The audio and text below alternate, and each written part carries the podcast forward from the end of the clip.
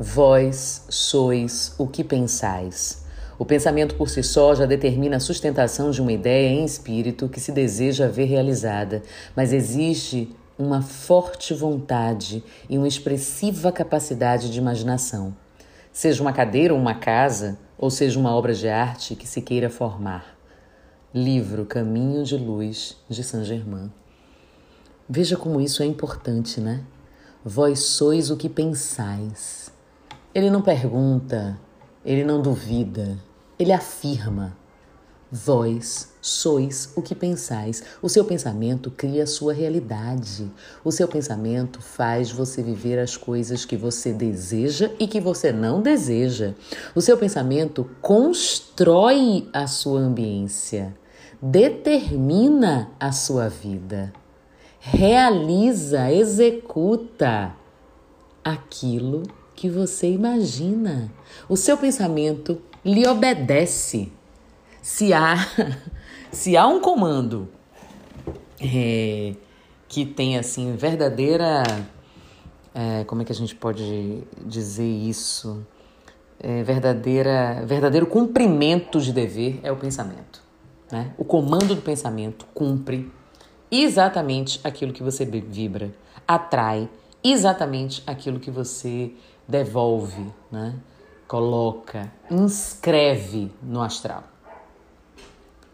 É por isso que a gente precisa tanto o tempo inteiro cuidar dos nossos pensamentos, cuidar dos nossos sentimentos, tratar as nossas emoções, pegá-las no colo, embalá-las, fazer um carinho nelas e limpar o que não presta, minha gente. Dentro da nossa casa a gente faz faxina por quê? Para não viver num chiqueiro, né? Por que, que a gente limpa, lava, higieniza? Agora, em momentos pandêmicos, passa álcool gel, álcool líquido, é, hipoclorito de sódio, é, é enfim, tudo, né? Que a gente faz para limpeza. Porque a gente precisa desse ambiente, a gente precisa, né? Ter aquele cheirinho de limpeza, né? De quando, quando a gente termina uma faxina, ou mesmo quando alguém que, que faz esse serviço para a gente termina uma, uma faxina, a gente fala assim: ah, que cheirinho de limpeza, né? É tão bom ver tudo limpo, é, o chão, os móveis, ah, os quartos, as paredes, é, nada acumulado, sem poeira. É a mesma coisa que a gente tem que fazer dentro da gente dentro da cabeça da gente, dentro do coração da gente. Olha o corpo, o corpo, né? Físico é um templo. Já sabemos disso.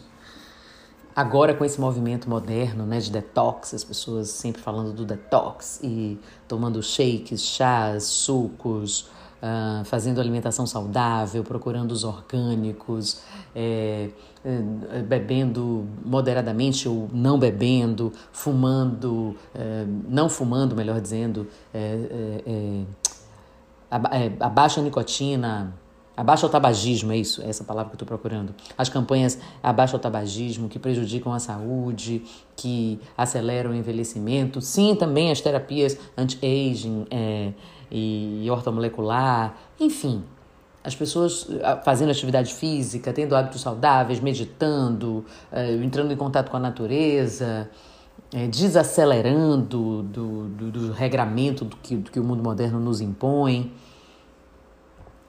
Tudo isso é muito bom para o corpo.